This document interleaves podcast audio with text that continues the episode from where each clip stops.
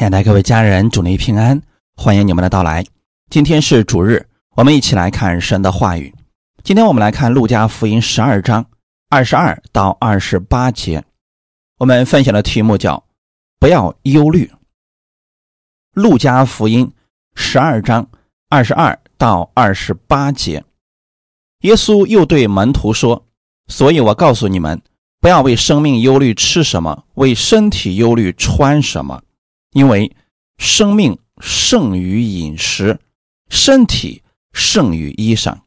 你想，乌鸦也不种，也不收，又没有仓，又没有库，神尚且养活它，你们比飞鸟是何等的贵重呢？你们哪一个能用思虑使寿数多加一刻呢？这最小的事，你们尚且不能做。为什么还忧虑其余的事呢？你想，百合花怎么长起来？它也不劳苦，也不纺线。然而，我告诉你们，就是所罗门极荣华的时候，他所穿戴的，还不如这花一朵呢。你们这小信的人呢？野地里的草今天还在，明天就丢在炉里。神还给他这样的装饰。何况你们呢？先来做一个祷告，天父，感谢赞美你，谢谢你给我们如此美好的时间，让我们一起来到你的面前，在你的真理当中，让我们得着启示，得着供应。当我们在你的里边的时候，会看到你丰盛的供应。我们带着这样的满足去面对这个世界，我们就不再忧虑。你帮助我们在真理上更多的认识你，让我们在地上能活与众不同的生活。把下面的时间交给圣灵，亲自帮助我们更新我们的心思意念。奉主耶稣的名祷告，阿门。我们今天分享的题目叫“不要忧虑”。一提起忧虑，很多人都会有。那么，为什么我们要忧虑呢？因为要担心的事情实在是太多了。在国外有一项调查发现，忧虑与心脏病、高血压，还有甲状腺的各种问题、偏头疼啊，还有肠胃功能的问题等等，跟这些都是密切相关的。如果能除去忧虑，那么百分之七十的人将。不治自愈，在《传道书》第二章二十二到二十三节里边也提到，人在日光之下劳碌累心，在他一切的劳碌上得着什么呢？因为他日日忧虑，他的劳苦成为愁烦，连夜间心也不安，这也是虚空。所罗门作为一个智慧充满的人，他看尽了人间的一切，他也享受了人间的荣华。但是在他老年的时候，他给我们写了传道书，是想给后人一些警示。原来他人生当中很多的时光都被他给浪费了。这里提到日光之下的事情，也就是我们人在这个世界上劳碌不安的样子。人在日光之下劳碌累心，越忙的人心越累。我们看那个“忙”字是怎么写的呢？心死了，一个心，一个亡。当一个人。忙起来的时候，他就都没有时间去思考别的了，整个人都会变得非常的累，累到最后的结果就是心死了，因为他发现，无论自己多么的忙碌，始终有让他担心的事情。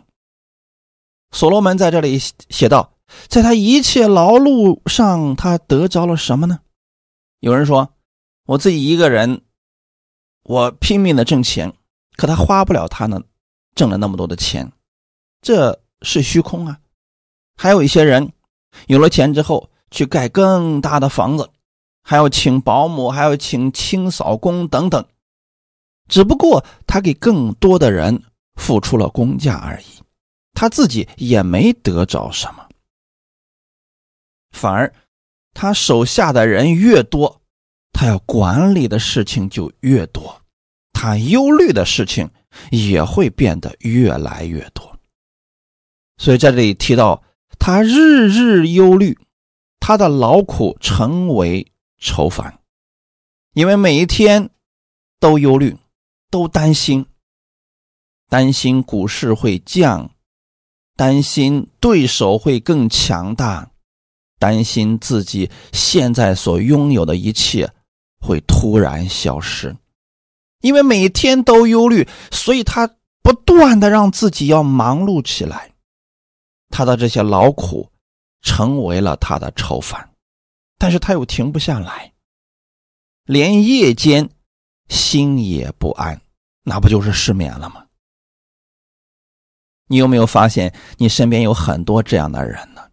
他的企业做的很大，他的施工做的很大，可是他晚上呢睡不着觉了，因为担心的事情实在是太多了。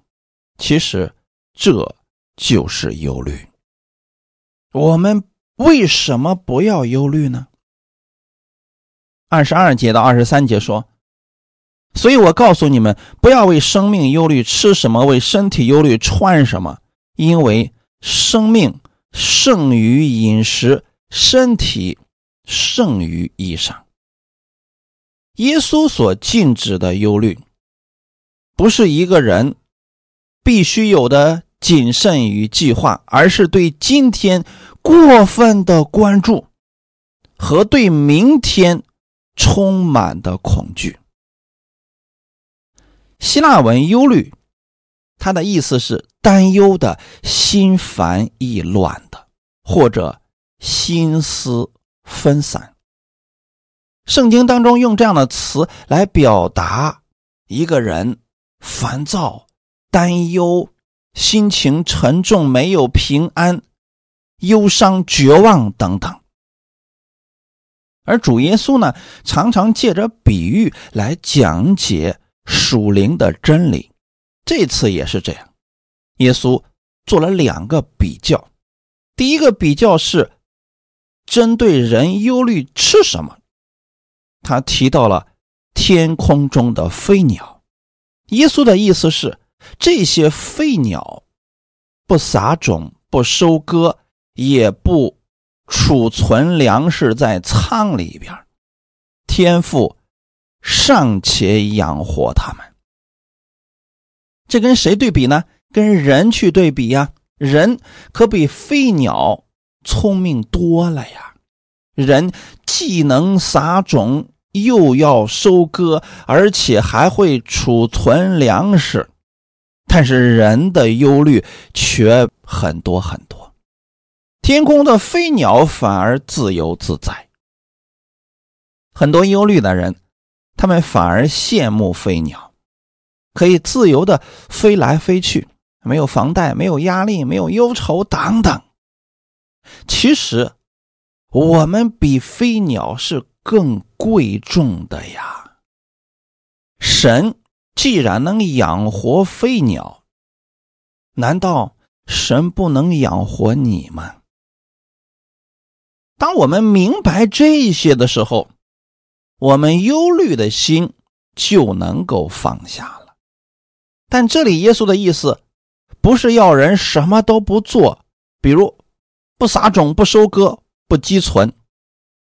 耶稣的意思是，飞鸟，飞鸟。尚且得着了天赋的供应，更何况是你们呢？空中的飞鸟不会想到明天，因为他们没有这种理性，他们不去撒种收割，没有这种想法。他们就是今天出去找到吃的，今天吃，然后天黑了就睡觉。他不像人发明了电灯，然后晚上熬夜去加班。耶稣的话向我们指出了神给我们的充足供应。神给了我们默想的能力，能推想明天。但是人们用这些干什么呢？他不是去思想神的荣耀，不是去思想神的供应，他们却用来忧虑明天。假如明天这一切都失去了，那我该怎么办呢？很多人是活在这种假设当中。一旦有了这种假设，有了这种忧虑，人就没有信心了。当人没有信心的时候，他就会拼命的劳作，拼命的积存，因为他不放心。在旷野当中，以色列百姓的生活方式、思维方式，真的是值得我们去借鉴的。有一次，百姓就要吃肉。神后来呢，也给了他们应许，让他们吃一个整月的肉。所以神就用风把鹌鹑刮过来，这些鹌鹑们飞到这儿之后，非常的累了，就都在以色列营的四围那个地方，啊，飞飞不走了。但是呢，都在空中飞着，人站在那个地方，轻松的就可以。捕获到这些鹌鹑，神当时已经给他们话语了，是让他们吃一个整月的肉。但是以色列百姓在做什么呢？当他们看到这些鸟的时候，他们晚上不睡觉，白天不休息，拼命的捕杀鹌鹑，然后将这些鹌鹑放到自己。帐篷的四围，圣经里面提到，肉在他们的牙中尚未嚼烂，耶和华的怒气就向他们发作，他们中间死了很多人。原来发生什么事情了呢？出现了瘟疫。很多人不理解，说神不是给他们肉吃吗？为什么又杀了他们呢？其实不是神出手杀他们的，是他们自己。没有信心，将自己害死的。我们可以想象一下，鹌鹑活着的时候，就在他们帐篷的四围，也飞不走啊，因为神不会让他们飞走的。但是因为人不相信神，对神没有这个信心，他们担心自己晚上睡觉的时候，这些鹌鹑飞走了，那我去哪儿吃肉啊？所以晚上就不睡觉了，拼命的捕杀鹌鹑。他们将鹌鹑拧死之后放在自己的帐篷周围。你要知道那是旷野呀，白天温度非常的高，四十六度左右，晚上又零下十几度。这种温差之下，死了的牲畜肉就会腐烂。这个时候瘟疫产生了，他们中间很多人感染瘟疫而死啊。为什么他们不睡觉要去捕杀鹌鹑呢？因为他们要积存这些肉，他们要储存起来，他们担心在自己睡觉的时候，在自己休息的时候，这些鹌鹑就飞走了。其实这就是忧虑，他们没有想到神的应许。今天很多信徒像世人一样的去忧虑。也是因为没有想到神的应许，他们对太多的事情放心不下，担心、思虑，所以开始发生焦虑、抑郁、失眠等等。神不让我们为明天忧虑。不是说叫我们放弃我们的理性，不去理会明天会发生什么事情，也不为明天做准备，不是这样的。我们需要为明天计划，比如说明天我要去做什么事情，你可以有这个计划，但不要为明天忧虑。为什么呢？事情还没有发生，你就开始担心。你一担心，就会想到各种负面的、糟糕的结果，而这种结果反馈到你的心里边，会让你变得焦躁不安。这个时候，你该怎么办呢？想想飞鸟，飞鸟知道神会照顾他们。飞鸟没有什么财产，它也不会种粮食，更不会收粮食，但它依然活得很喜乐。天赋。能养活飞鸟，更能养活你呀！在神的眼中，你的价值远胜过各样的飞鸟。耶稣的第二个比较是什么呢？关于穿什么的问题。这一次，耶稣用了野地里的百合花。耶稣所指的百合花，不是今天我们看到的百合花，那是一种。在巴勒斯坦盛产的巨大而色彩夺目的百合花，这个花看起来非常的漂亮，比他们当地各样的花看起来都美。但是百合花拥有如此惊艳的妆容，不是靠他自己劳苦纺线把自己打扮成这样的。而是神给他的穿戴。耶稣说：“然而，就是所罗门极其鼎盛时期，他所穿戴的，还不如这一朵百合花呢。”这并不是一个强调的过分的比喻，而是一个真实的情况。所罗门极荣华的时候，穿着是带着金丝的衣服，有金线、宝石。但是，即便是那么尊贵的衣裳，在花朵面前，也是黯然失色的。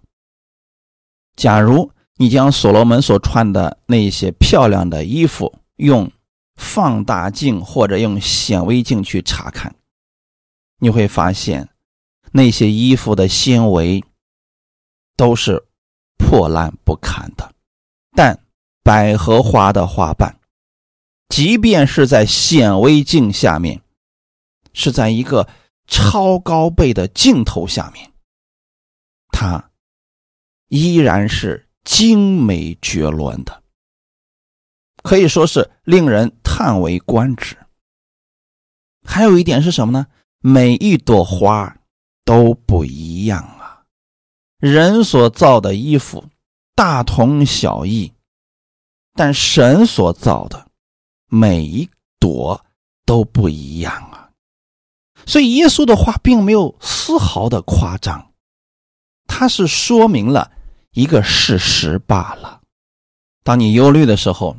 我鼓励你到田野去走一走，你看一看那遍布各处的百合花，有的在荆棘旁，有的在野地里边，有的在谷底，甚至有一些在没有人的地方。但是神依然赐给他们如此美丽的装束，而这些花朵的美。绝非君王的衣服可以比较的。因此，当我们心中忧虑的时候，不妨出去走一走，看一看神所造的这个美丽的世界，看看神所造的东西，不要去看人所造的啊！人所造的东西很粗糙的。二十五节到二十六节，你们哪一个能用思虑使寿数？多加一刻呢？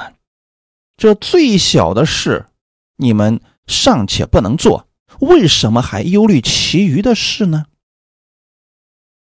人的寿数和身高是神定规的，到了一定年龄之后，人的身高就不会再长了。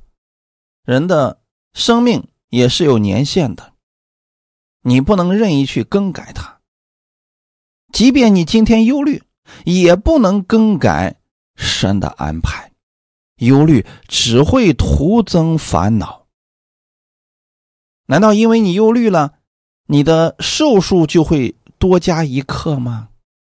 不仅不会，反而会影响人的寿命，影响人的身体健康。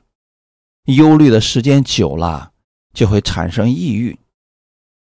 忧虑会引发胃病、高血压、冠心病等等，还会消耗人的精力，影响人的思维和判断力，会降低人的工作效率。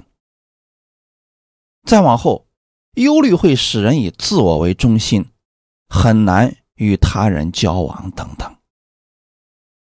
而当人忧虑的时候，正是因为看不见神的供应。当人完全失去信心的时候，忧虑会增加，无心祷告、读经、聚会，跟神之间的交流，他自己就会中断的。这些对我们并没有一丁点的益处。寿命增加一刻的事情，对人来讲是多大的事儿啊！如果今天世界上有一种药，你吃完以后，你的寿命。可以增加十五分钟，你知道这个药得卖多贵吗？过去有多少君王想增加寿命，用了多少方法都失败了。可耶稣却说这是最小的事。原来啊，在将来我们所去的天国，你的寿命是无止境的。那是永远的国，我们的生命也是无止境的。如果增加一刻，那确实在那个国里边是最小的事情了。但是在耶稣看来是最小的事情，我们人呢，一丁点都做不到啊。这最小的事情，我们都做不了，为什么？还要去忧虑其他的事情呢？那我们如何胜过忧虑呢？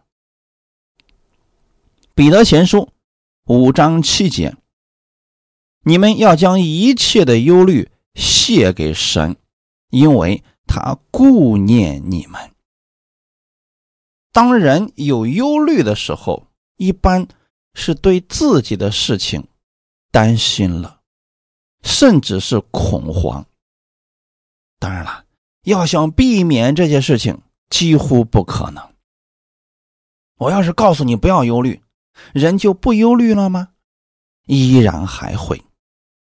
当他遇到事情的时候，比如家庭的事情、孩子的事情、未来的事情、工作的事情等等，当这些事情临到他的时候，人不由自主的。就会去忧虑，此时你不要陷入忧虑之中，你要学会将你的事情交给神。为什么呢？因为你是他的爱子，他顾念你们。我们有很多人总是说：“我相信耶稣在十字架上已经为我的罪流血牺牲，我知道我是天父眼中的宝贝。”我是他所爱的，他一定会供应我所需要的一切。我真的希望你们能够常常去默想神的这些应许。当你不断的去默想神的应许的时候，你就不会忧虑了。即便那些忧虑进入到了你的思维当中，你也可以瞬间用神的应许将这些忧虑赶出去。如果你真的有担心的事情，你要把这个担心的事情交给神。什么叫交给神呢？就是这个事情我很担心主啊，但是我不知道他究竟会怎么样去发展。我将这个事情交给你了。当你交给神的时候，你交出去了，你就不要再忧虑了。有的人说：“我交出去了，可是我还是担心呢。”这说明了什么呢？并没有交出去。如果真的交出去了，就不会忧虑了。阿门。你将某一件事情完全的交给了神。既然你给了神，那就说明你让这件事情完全由我们的神来主导这一切。你只会安息的等候美好的结果，这才算是交出去了。阿门。很多人是刚交出去了，然后又拿回来，说：“主啊，我不太放心交给你。”我觉得我放在自己手中忧虑，我还是比较放心的。其实这不是将忧虑卸给神，是放心不下神，也就是说对神没有信心。你真的相信某一个人，你把某一件事交给他，你相信他会把这个事情做得很好的时候，你给了他呢，你就放心了。阿门。所以信靠神。就是要将重担卸给他。路加福音十二章二十八节说：“你们这小信的人呢，野地里的草今天还在，明天就丢在炉里。神还给他这样的装饰，何况你们呢？有没有发现？”耶稣给了我们一个非常准确的结论：人之所以会忧虑，就是因为小信，也就是信心不足。很多人说：“我也信神呐，我也相信神，呃，能够解决我的一切问题啊。”目前能这么说的人，还是将信心停留在了理论阶段。你要让这个信心进入到。你的生活当中，如果信心不进入生活，你在平安的时候，你觉得你是有信心的。但是信心到底有多少，不是你的自我感觉，而是当突发事件临到的时候，当一些危急的事情你面临到的时候。此时你的反应才是你真实的心。马可福音四章三十五到四十节，当那天晚上，耶稣对门徒说：“我们渡到那边去吧。”门徒离开众人，耶稣仍在船上，他们就把他一同带去。也有别的船和他同行。忽然起了暴风，波浪打入船内。甚至船要满了水，耶稣在船尾上枕着枕头睡觉，门徒叫醒了他，说：“夫子，我们丧命，你不顾吗？”耶稣醒了，斥责风，向海说：“住了吧，静了吧。”风就止住，大大的平静了。耶稣对他们说：“为什么胆怯？”你们还没有信心吗？阿门。我们看看，如果信心只是停留在理论阶段，那这个人的表现是：我知道啊，信心不就是多听神的话语吗？啊，是让神的应许装在我们的心里边，我们不有信心了吗？是，人都可以如此说，甚至你可以把圣经当中关于信心的那些经文都背熟了，它。这都没有任何的问题，关键在于，当问题出现的时候，你能不能让这些应许进入到你的实际问题当中？我们看这个故事。那天晚上，耶稣对门徒说：“我们渡到那边去吧，就是要过河。”所以说呢，耶稣跟门徒一起坐船，要到河的另一岸去。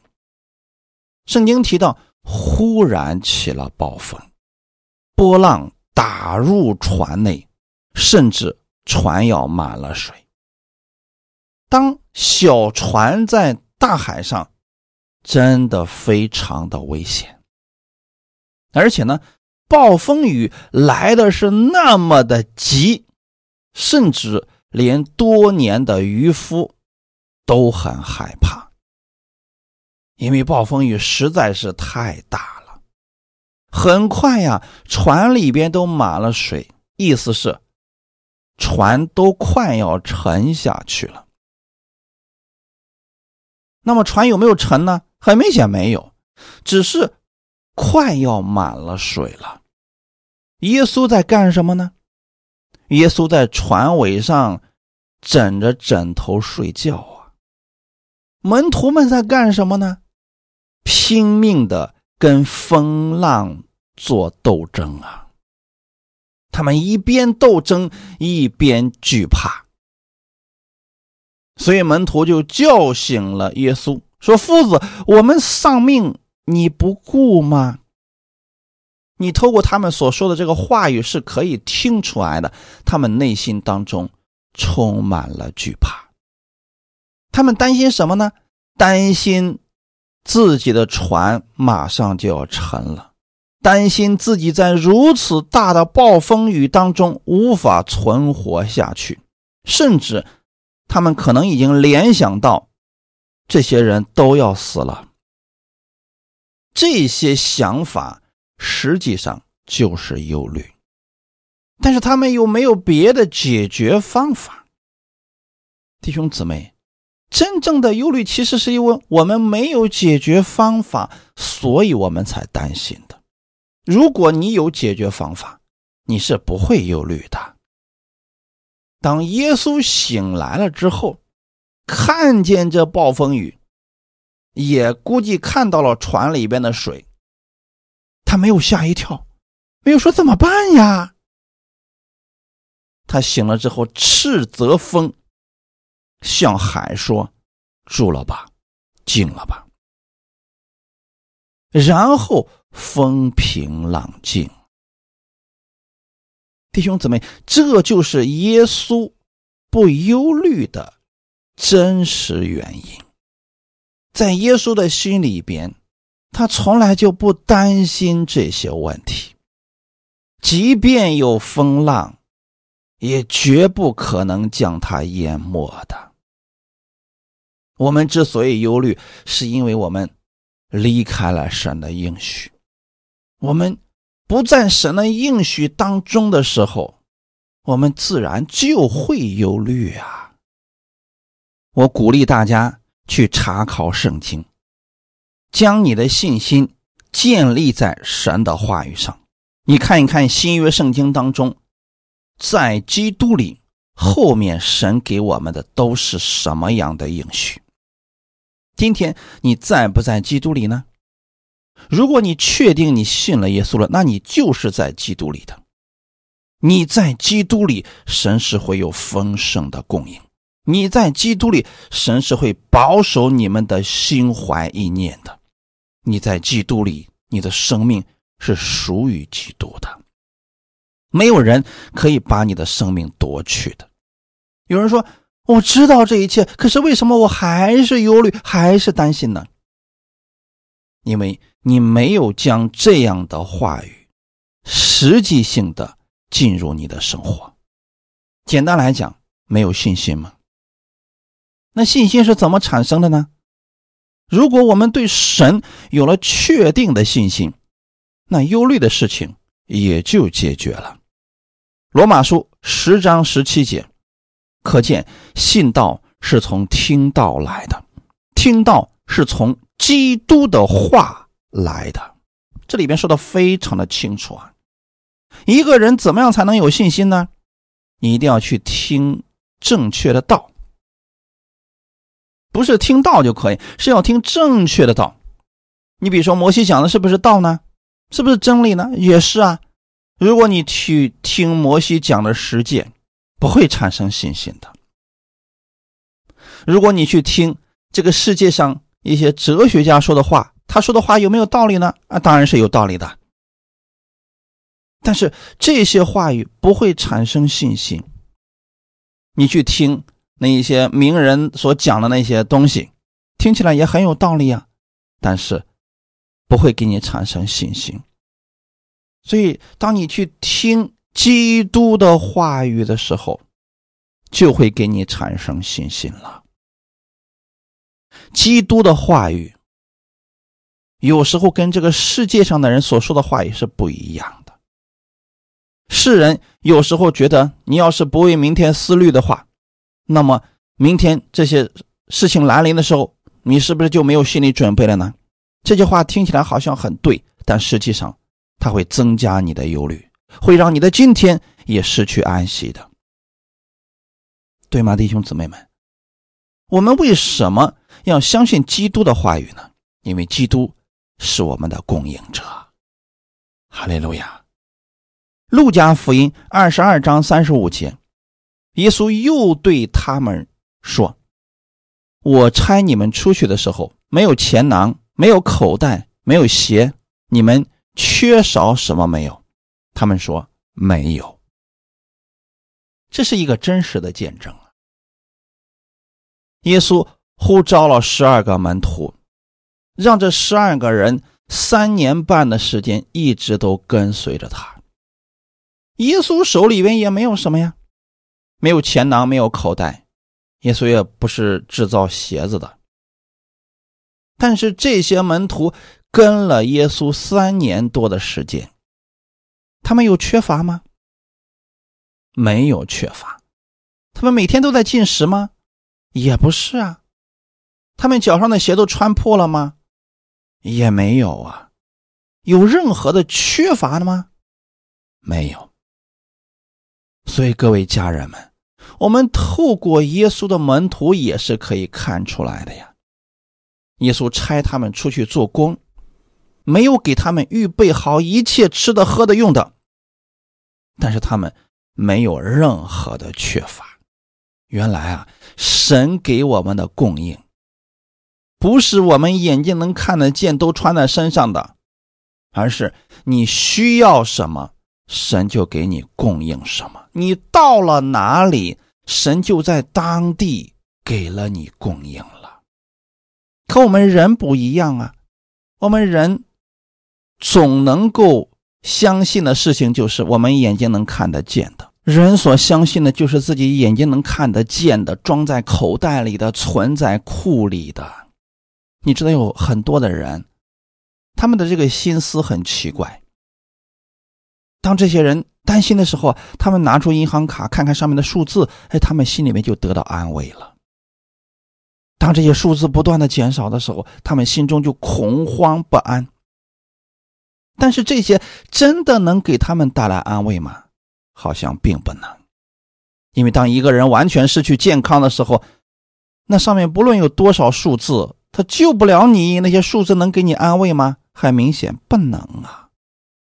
但是你看看耶稣的门徒，当耶稣差遣他们出去做工的时候，他们没有带任何的钱囊、口袋和鞋子，但是他们却没有任何的缺乏。格林多后书第六章第十节，似乎忧愁，却是常常快乐的；似乎贫穷，却是叫许多人富足的；似乎一无所有，却是样样都有的。阿门。这段经文，保罗在讲什么呢？保罗说，他是与神同工的。当他知道他是与神同工的时候，就意味着神的恩典不断的在供应他，无论他遇到什么样的情况，穷乏的时候、困难的时候、患难的时候，他都不担心，因为神与他同工，他就不会有任何的缺乏。即便是遇到艰难的时候，他也相信神必然会救他的。所以这里提到似乎忧愁，啊，似乎忧愁跟忧愁可完全不一样啊。就是在别人看来啊，你应该忧愁的，你都一无所有了，你每天还傻乐什么呢？这就是当时保罗的真实状况。在那个年代，人人都为自己不断的积存各样的财宝，存各式各样的好东西。但保罗把这一切都给出去了，那在别人看来，你吃什么喝什么用什么呀？以后老了以后怎么办呀？似乎忧愁，别人可能都替保罗忧愁啊，说你这样怎么活下去呀？哎，但保罗却没有这些忧愁，人家是常常快乐的。为什么呢？因为他的目光在神的身上。你有没有发现，我们这个时代的人，我们所拥有的东西，比三十年前的人拥有的多的太多了，但是我们却失去了三十年前的那些人的快乐。那个时候的人看起来似乎是什么都没有的，但是人的快乐却很多呀，人很容易就满足的呀。保罗这里说，似乎贫穷，却是叫许多人富足的。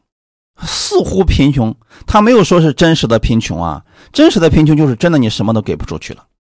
似乎贫穷是什么意思呢？就是看起来他好像什么都没有，但是呢，人家叫许多人富足，那他拥有的是什么呢？他里边拥有从神而来的智慧呀。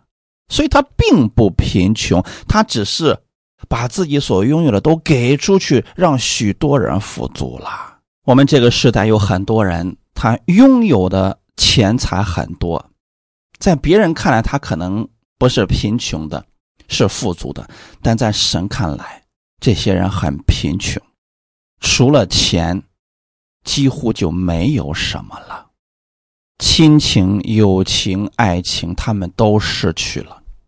为了钱，他们不择手段，结果呢，没有真心与他交往的人，这样的人实际上是很缺乏的，很贫穷的，他已经没有什么了。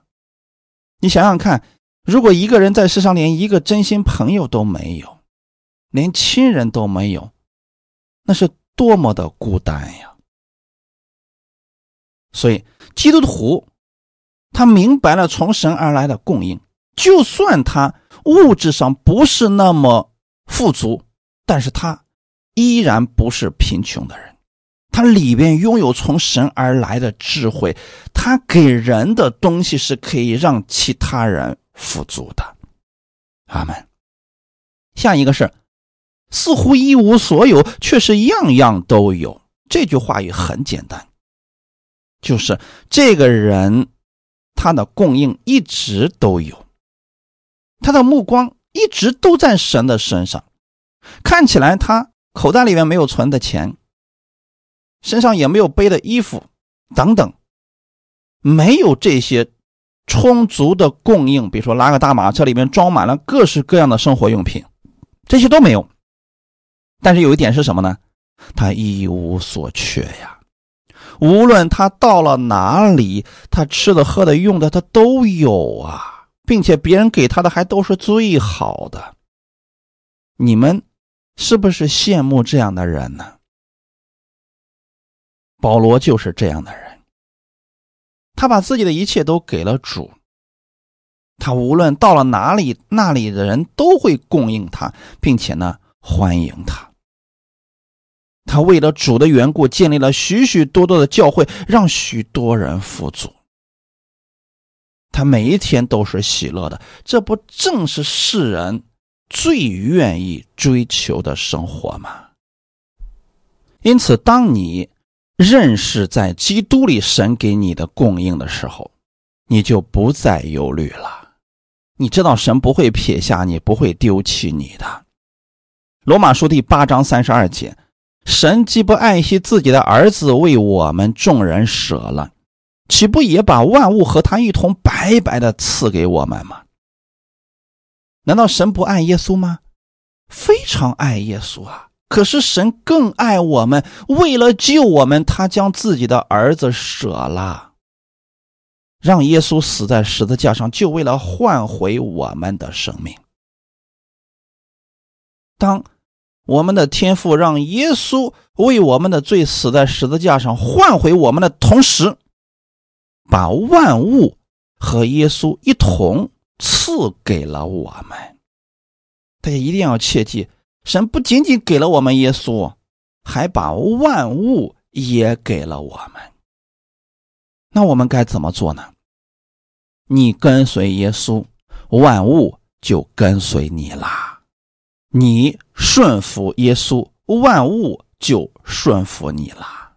那么万物都会为你效力的。阿门。一定要知道，神能供应我们所需要的一切。路加福音十二章三十。到三十四节，你们必须用这些东西，你们的父是知道的。你们只要求他的国，这些东西就被加给你们了。你们这小群不要惧怕，因为你们的父乐意把国赐给你们。你们要变卖所有的周济人，为自己预备永不坏的钱囊，用不尽的财宝在天上。就是贼不能进，虫不能住的地方，因为你们的财宝在哪里，你们的心也在那里。那这里其实给我们说的非常的清楚了，你们所需用的所有东西啊，我们的天赋都是知道的。意思是什么？他会供应给你的，所以你不必为这些事情忧虑啊。吃什么喝什么用什么家庭啊孩子的未来呀你的未来等等不要担心这些事情，神是知道的，他会随时随地供应给你的，阿门。那我们应该怎么做呢？你们只要求他的国，这些东西就被加给你们了。可能有些人不理解，说怎么才算是求他的国呢？他的国到底指的是什么呢？他的国就是基督的国呀。耶稣在十字架上为我们成就救恩的时候，神的国已经赐下来了。所以现在你不要再去求神的国降下来啊，不用再求这个事儿。你要意识到，你已经在神的国里了。既然你在神的国里，那么你的供应也来自那里，并非这个世界。你要知道，神的国里没有缺乏，没有饥荒，有丰盛的供应。当你的心在神的国里的时候，你就不再忧虑了。看世界，忧虑不断；看基督，丰盛有余啊！所以在这里，神告诉我们不要惧怕，你的父是乐意把国赐给你们的。大家想想看，神连国都给你了，你所需用的那一点儿，神不能给你吗？那后面可能很多人就不理解了。你们要变卖所有的周济人，为自己预备永不坏的钱囊，用不尽的财宝在天上。有人说了，不能啊，我本来就缺乏，你还让我变卖我现在所拥有的一切分给穷人呢？啊，这我不还怎么活呀？其实，在这里讲的是你对神的信心。你是否能相信神会供应你所需要的一切呢？如果你真的相信，那就把你的目光放在天上。三十四节是最终的结论，因为你们的财宝在哪里，你们的心也在哪里。这是重点啊。重点是，如果你总是把你的焦点放在这个世界上啊，我想拥有更多，我想穿的更好，我想吃的更好，我想呃拥有更多的东西，那你的财宝就在这个地上啊，所以你会去买更多的房子，买更多的车子，去扩大公司等等，去挣更多的钱，因为你的财宝在这里，所以你的心就在这里。当这些东西摇摆不定的时候，当你。减少这些东西拥有的时候，你的忧虑就增加了呀。但如果在天上呢？你将你的财宝放在天上，至少在那里不会贬值啊。当你的财宝在天上的时候，你就不再忧虑了，因为那里没有人能偷去你的一切，不会有动荡的，而且呢，是积存财宝到。永远的，这样一算的话，地上的一切都是不确定的，所以你会；而天上的一切都是确定的，你就会有安息。关键是你的心在哪里？如果你的心在天上，你就会为以后天上，你就会积蓄财宝。而这个积蓄财宝是怎么去积蓄呢？就是将你的目光放在上面，以神的事情为重。那么你在天上的财宝就会越来越多，你的心就会更多的去关注那里，那你里边所拥有的更多的就是平安和喜乐了。相反的，如果你的心在这个地上，那你就会不断的在这个地上去获取更多，来让自己安心。但这一切都是摇摆不定的，所以你现在拥有的东西越多，啊，你的忧虑就会越大。因为地上它就是这样的呀，本身我们就站在一个摇动的地球上了，你怎么能让它不摇动呢？那就要将你的根基。放在那永不摇动的国里，那就是在天上了。简单来讲，就是当你的目光定睛在基督的国里，你就不再忧虑了。在那个国里，你会看到天赋丰盛的供应，你会看到神一切超自然的存在，他给了你，他也不会缺少。那这样的话，你自然就不忧虑了呀。阿门。菲利比书第四章十九到二十节，我的神必照他荣耀的丰富，在基督耶稣里，使你们一切所需用的都充足。愿荣耀归给我们的父神，直到永永远远。阿门。这一段话语，希望经常忧虑的人、缺乏信心的人。你们要多去默想它，你可以每天去默想这段经文。我的神必照他荣耀的丰富。你的神是谁呢？就是我们的天赋。我们的天赋必照他荣耀的丰富，不是照着你的行为，不是照着你现在做了什么，是照着他荣耀的丰富。来供应你的，也就是我们的天赋拥有多少，是按照他所拥有的来供应你，而不是根据你所拥有的来供应你。那我们的天赋拥有多少呢？他的丰富有多少呢？他的荣耀有多少呢？你去默想这些吧。我们的天赋必照他荣耀的丰富，在基督耶稣里。使你一切所需用的都充足，在哪里呢？基督耶稣里。所以，如果说你从基督耶稣里跳出来，你看这个世界，你的心不会满足的。但是在基督耶稣里，你会看到天父已经有了丰盛的供应。这里的供应不仅仅是指属灵里边已经供应的，还代表的。你在这个地上，神也是照着在基督里供应给你的，让你的一切都充足。充足就是没有缺乏。阿门。我们所认为的没有缺乏，是指我们拥有很多存着的东西才叫没有缺乏；而我们神所说的没有缺乏，都充足，是指你何时何地，你都不会有缺乏。总会有供应的，哈利路亚！今天神有今天的供应，明天神有明天的供应。当你看到这一切的时候，你会为今天感谢我们的神，你会把荣耀归给我们的天父。神给我们的供应就是这样的，直到永永远远。